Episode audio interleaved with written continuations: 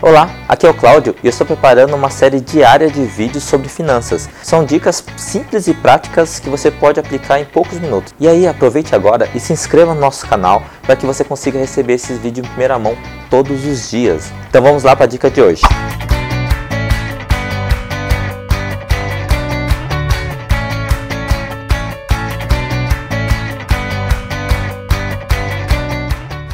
Respondendo mais uma pergunta que foi feita para nós aqui no, no, nosso canal do YouTube, né? Então, se você tiver muito afim de fazer algum tipo de pergunta, pode colocar no comentário abaixo que vira e mexe e seleciona alguns tipos de pergunta e respondo.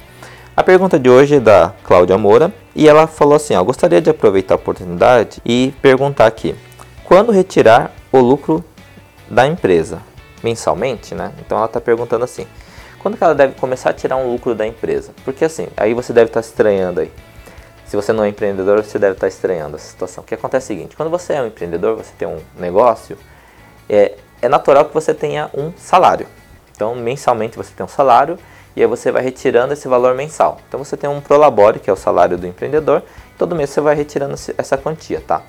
Só que de tempos em tempos você pode pegar o lucro que você teve no período e retirar, e lógico, nada mais justo como bônus de um bom serviço que você prestou, ou de um bom trabalho que você tem, uma empresa excepcional que você tem, lógico, né?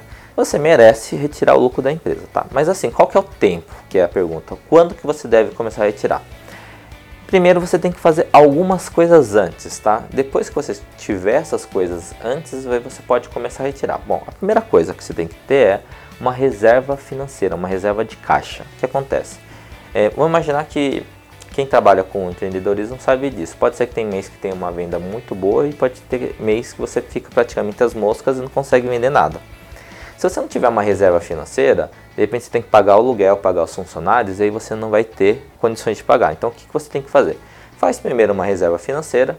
Eu aconselho de 3 a 6 meses de reserva financeira e como que eu vou calcular essa reserva financeira? Então você pega todos os seus custos que você tem mensalmente, soma, Vamos imaginar que isso dá uns 5 mil reais. Então você deveria ter de 15 mil a, sei lá, 30 mil reais de reserva financeira, numa aplicação, em algum lugar seguro, mas para casos de emergência. Então, primeiro isso.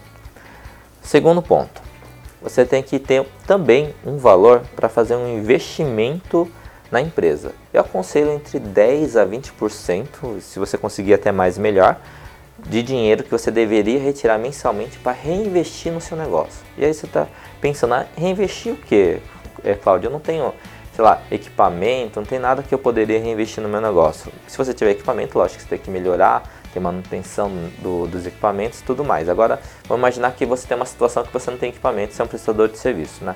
Você tem que trabalhar muito mais com publicidade, divulgação da sua marca, é, procurar novos clientes, de repente comprar uniformes, se vestir um pouco melhor, mais adequadamente. Então, todos esses detalhes são fundamentais para que você consiga fazer seu negócio crescer.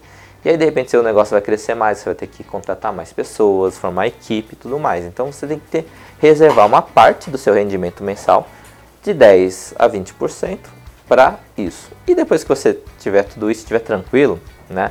já fez sua reserva de caixa, já tem já o, o um dinheiro para reinvestir no seu negócio, aí você pode retirar o seu valor mensal. E aí eu aconselho você retirar é, num período mínimo de três meses, vamos imaginar assim. Então a cada três meses você faz uma retirada e no máximo um ano, né? Tem gente que prefere deixar acumular um ano todo e depois fazer uma, uma retirada, tá? Então aí você ver o que é melhor para você, assim de 3 em 3 meses, de 6 em 6 meses ou de 1 um em 1 um ano, né? No mínimo 3 meses, no máximo um ano. Basicamente é isso. Eu espero ter respondido essa pergunta, Cláudia, e muito obrigado por contribuir para o nosso canal, hein? Tchau, tchau.